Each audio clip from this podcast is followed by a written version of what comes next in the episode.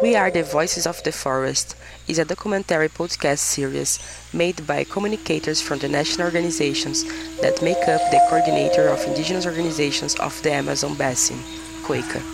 This series chronicles the struggle and resistance strategies led by indigenous peoples of Bolivia, Venezuela, Brazil, Suriname, and Peru against climate change and the ongoing challenges that threaten life in the Amazon.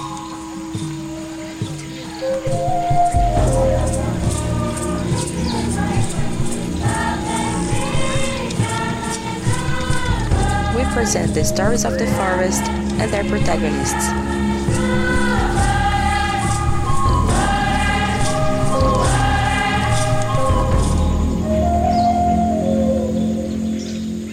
Today we'll hear the episode from Suriname, Nana Auranero, Ero Tiwatopopoko, Our Fundamental Right to Speak, produced by Irvin Ristie.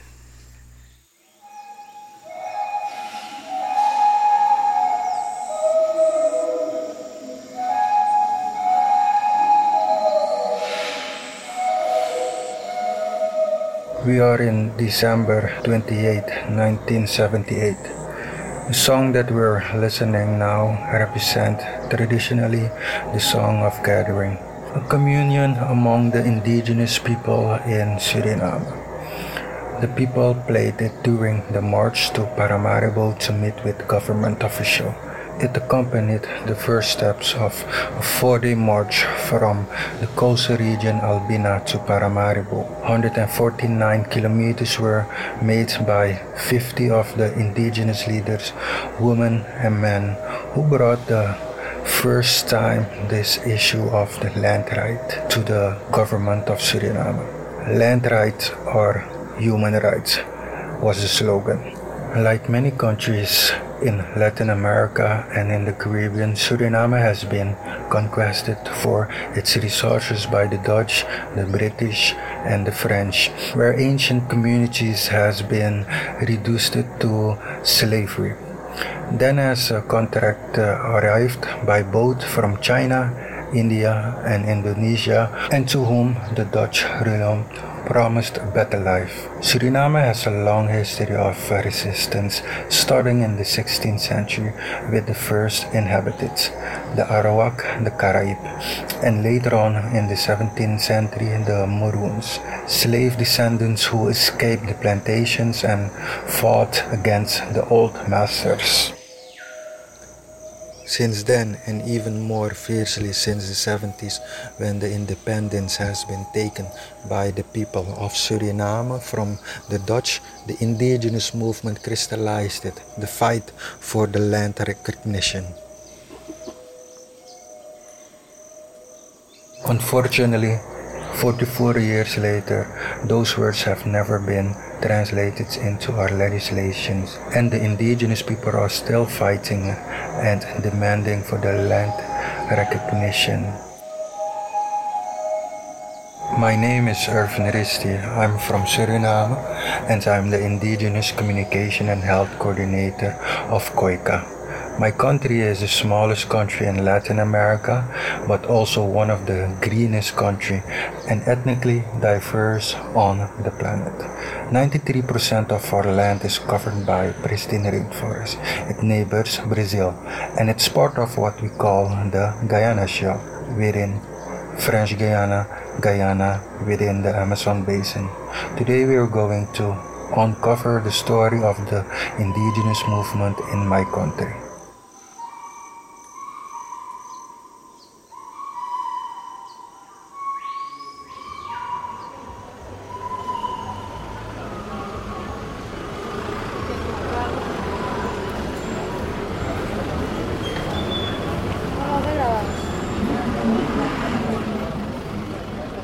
Paramaribo, the main capital of Suriname where a lot of the indigenous population is migrating to.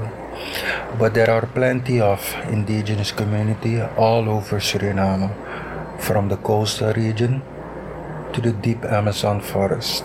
Suriname is the only country in Latin America which does not recognize the ILO Convention 169, and the indigenous movement has been for this for several years. Josien Tokoe, knows the struggle very well. She's one of the founder of uh, women organization SAMS and the focal point of land rights for the indigenous people in Suriname. She's also the widow of one of the founders of the National Indigenous Organization in Suriname, Ronaldo Aluma, and one of the leaders who initiated the march in 1976. My name is Josien Aluma Tokoe.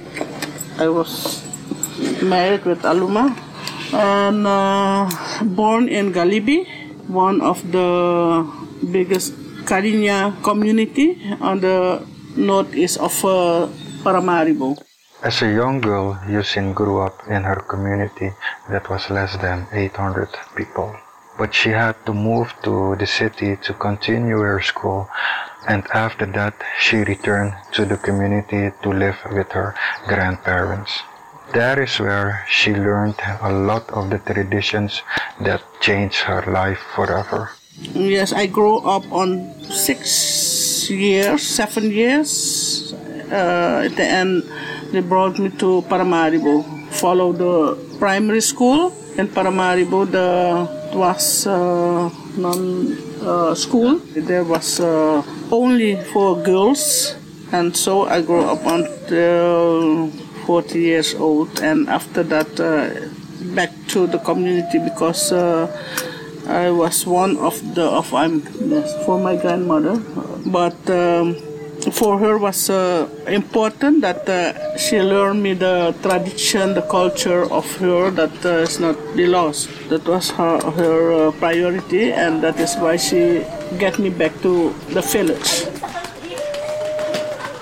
But I didn't stop go to school uh, near. That was uh, Albina. That's a small city with uh, the secondary school, and so I followed the school in from an internat.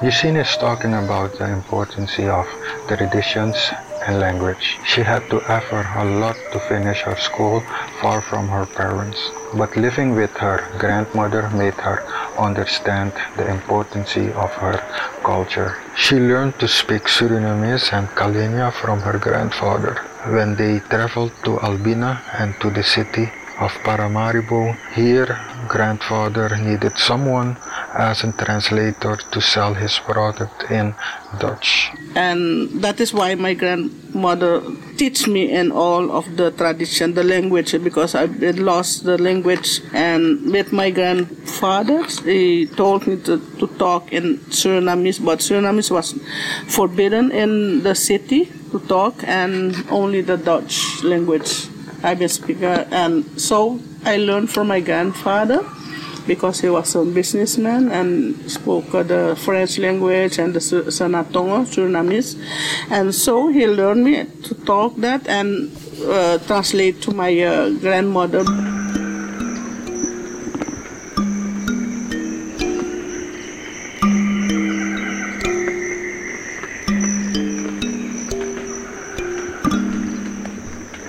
Before the Four Days March, when the indigenous people started to fight for their rights, there was a conflict between the government and the community of Galibi. The government had forbidden the community to collect any turtle eggs of consumption. In the tradition of the community, the consumption of the turtle eggs is like a New Year's feast where all the animals and the indigenous people can eat a new season food source. It was about the turtles, sea turtles. Like that, there was uh, something like a protected area that uh, they uh, create from the government of uh, from the people because uh, our community is living from the sea food and whatever from the forest and that is also the food uh, area for the indigenous people because you have cashew, you have uh, maripa, a lot of uh, fruits, and uh, the eggs. Not all of the eggs they eat it, the small one. The smallest one that was uh, the green turtle, I think the green turtle, the small uh, turtle. Also, the government transformed the indigenous territory into national park without consulting the local people from Galibi. That triggered the people to start talking about their land rights. So people started to organize and send a clear message to the government saying that the indigenous have also human rights as land recognition. But what was happening after that, you know, the people of city, they uh, order also to the indigenous people in the community to sell for them and so grow up like uh, many that they can sell many. There was uh, some agreement with the government and the uh, authority of the community in Galibi that the people of uh, Galibi can eat, can sell some uh, egg. So that was going on. That was a big agreement. The land right topic started with the protection of the animals in the northeast in the indigenous territory without consulting the community and engage them with the western rules. So people started to take their position and made them respect their territory.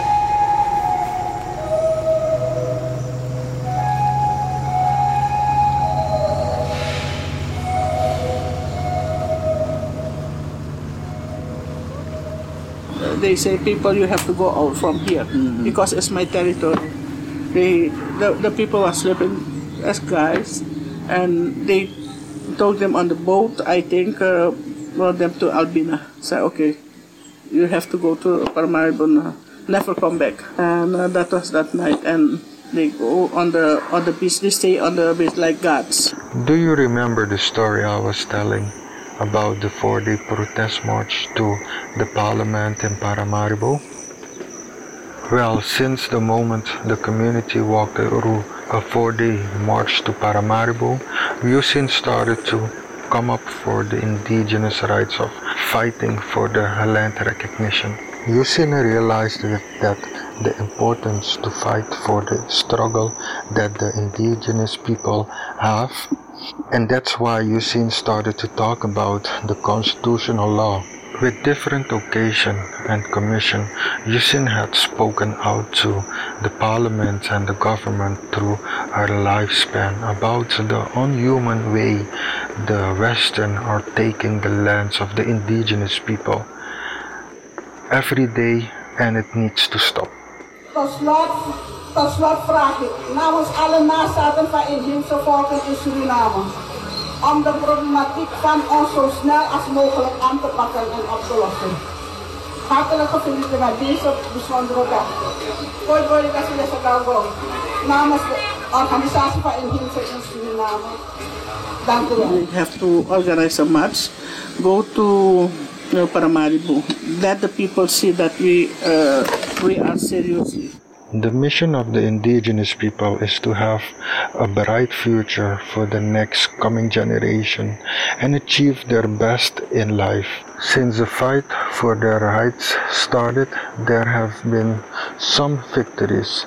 The Indigenous Day in Suriname, celebrated on the August 9th, is the small recognition of the existence of the indigenous people in Suriname. You know, we have to come together. We have to do something for our indigenous people and what we can create. That's to um, build an organization. And so they uh, create that organization of indigenous people in Suriname. That's what, that is an organization for all of the indigenous people, not only for one. It's for all of the indigenous people.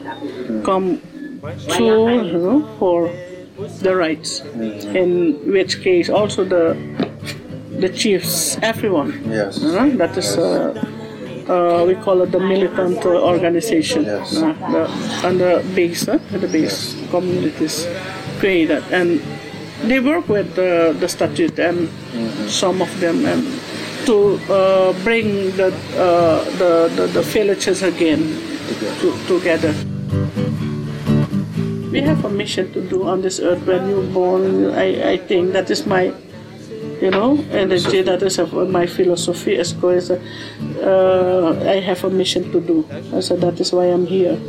And that is why I never stop. Uh, that is coming, and after that, the other thing is coming. Problem you have to uh, talk about the problem of people, give them food, or sometimes they call I need something, I don't have food. I say, oh my gosh, okay. As a young indigenous leader going back into our history of the indigenous struggle, the movement, and the milestones we have achieved in Suriname, this case has learned me that we as indigenous people still, still have a long way to go to be officially recognized in our constitutional law. But one thing we are very blessed to have is our elders and our spiritual leaders that still give us hope and motivation to continue this journey of life. And with these last wise words of my spiritual leader, I want to close this episode by saying, Those who close their eyes of the past shall be blind for the future. This chapter features Josien Tokoe, founder of the woman organization SAMS.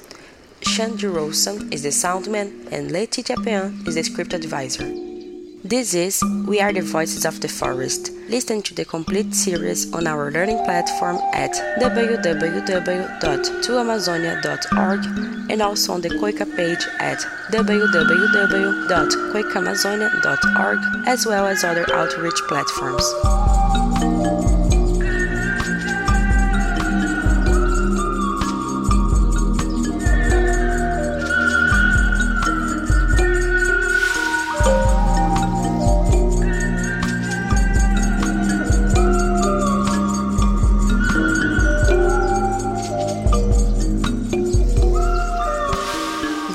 This was developed by the All Eyes on the Amazon program, coordinated by Ivos and COICA, and with the technical support of the Sacha Manchi Traveling Community Film School.